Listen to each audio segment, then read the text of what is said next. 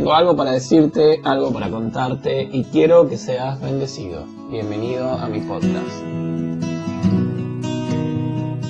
Hola, ¿cómo estás? ¿Cómo están del otro lado de donde me estés escuchando? Bienvenido a nuestro tercer episodio de esta serie que estamos eh, haciendo en este tiempo de las cualidades de la sal, descubriendo un poco el sabor que tenemos como iglesia, como cristianos y demás. Vamos a, repasar un poco lo que hemos visto en estos episodios. Tal vez este es el primero que escuchar y te invito a que vayas a los anteriores porque realmente no tienen desperdicio.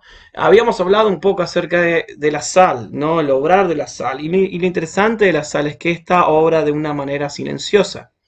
Y a partir de esto podemos decir que Jesús no inició revoluciones, Jesús no participó en marchas políticas, Jesús no buscaba medios sensacionales para ganarse el favor de la gente. Es más, recordemos una de las tentaciones de Jesús que antes de su ministerio que eh, el, diablo lo llevó al pináculo del templo, para que, templo para que él se tire y que le decía los ángeles enviará y demás. y Jesús no quería el sensacionalismo.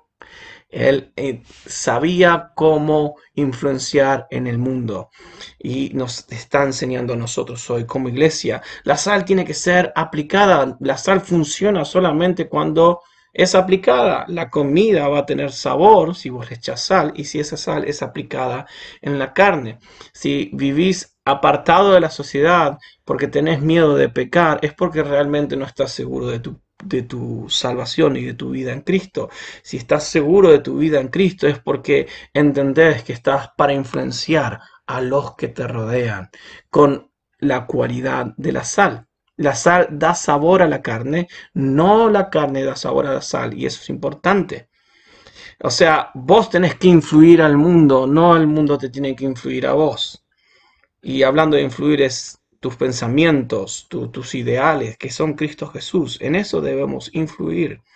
Y las cualidades de la sal que hemos visto es las características de la bienaventuranza, los que son pobres en espíritu, los que lloran, los mansos, los que tienen hambre y sed de justicia. Y tal vez vos te preguntas, güey, para, para ahí. ¿Qué, ¿Qué significa todo eso? Bueno, te invito a que escuches los anteriores episodios para que tengas una idea de todo este tema que realmente no tiene desperdicio. Y hoy nos toca dos más.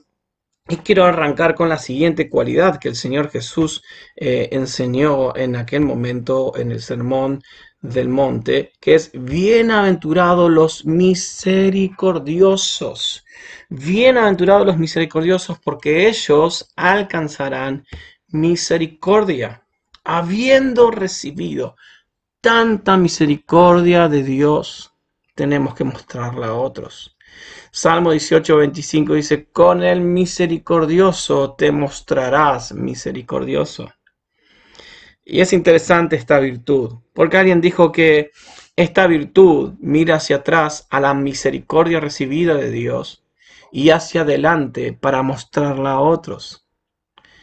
Misericordia quiere decir la capacidad de ponerse uno totalmente en el lugar de otro, de manera que ve con sus ojos, piensa con su mente y siente con sus sentimientos. El mejor y más literal ejemplo de misericordia, ¿quién fue? Jesucristo.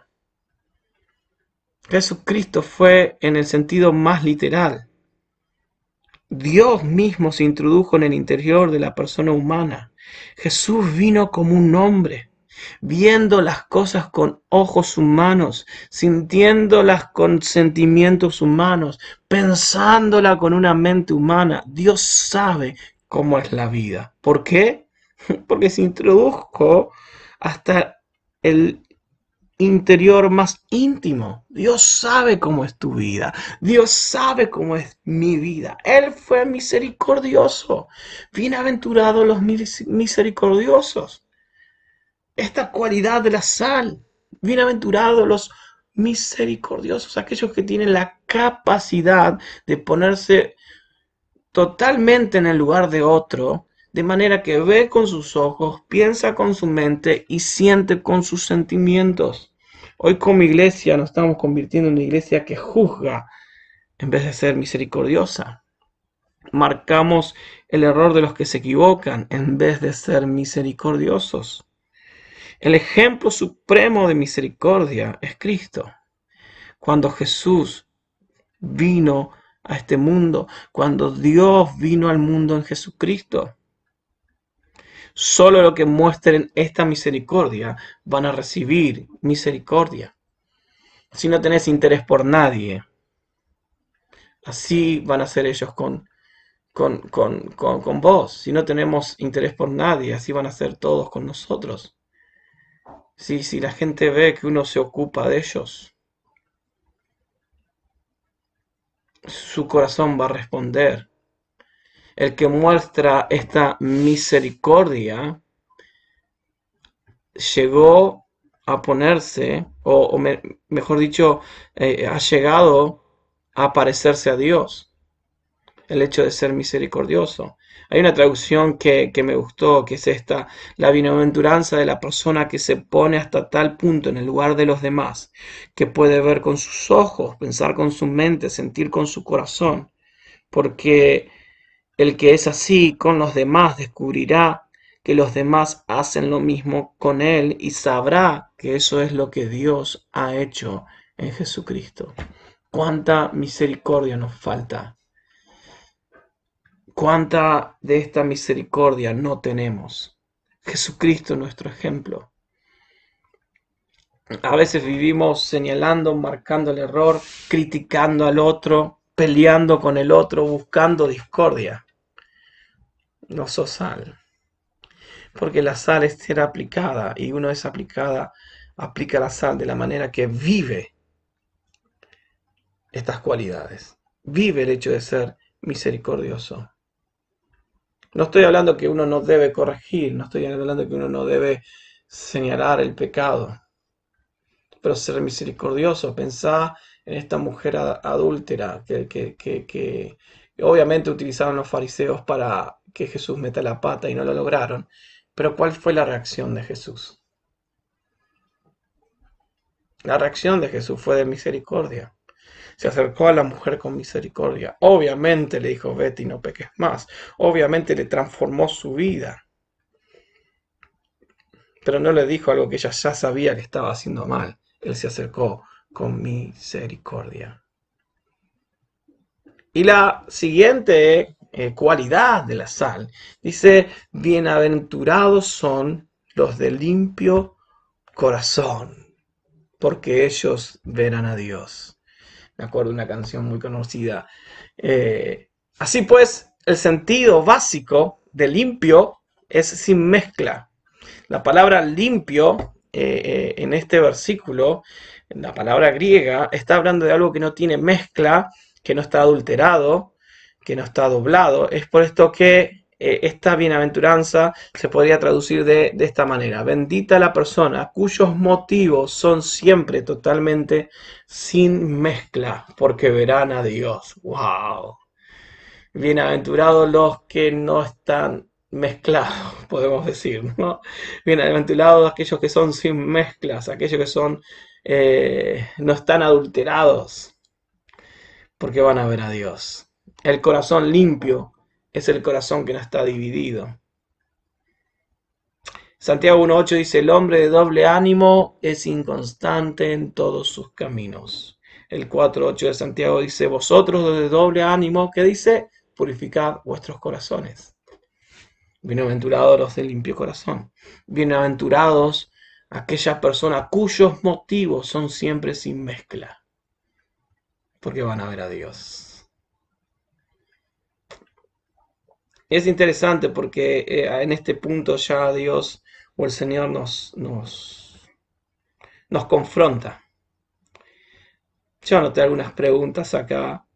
Eh, por ejemplo, no sé, hacemos nuestro trabajo para aportar un servicio o para que nos paguen. Servimos a Dios para cumplimos con nuestros trabajos por motivos de servicio o de, o de paga. Prestamos nuestro servicio por que somos generosos o porque somos egoístas. No sé, vamos a la iglesia para encontrarnos con Dios o para cumplir con una costumbre. Para que oh, vean cómo asisto a un templo. Me conecto a la reunión online para que digo amén en los comentarios para que vean que estoy.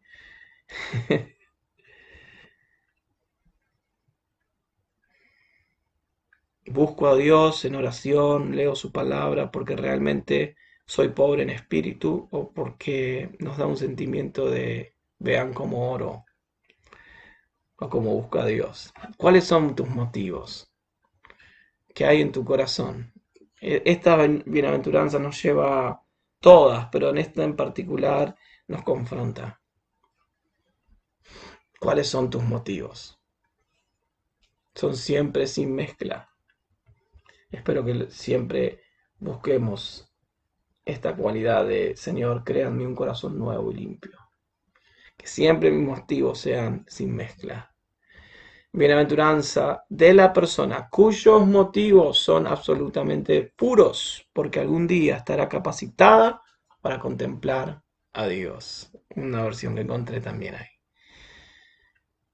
Que nuestros motivos sean siempre puros. Y de esta forma vamos a ver a Dios. Qué hermoso. Dos cualidades más de esta sal. Tenemos que transformar el mundo. Tenemos que cambiar este mundo. Y cuando hablo de mundo me refiero a las personas. Y para cambiar a este mundo, a las personas, la sal tiene que ser aplicada con estas cualidades.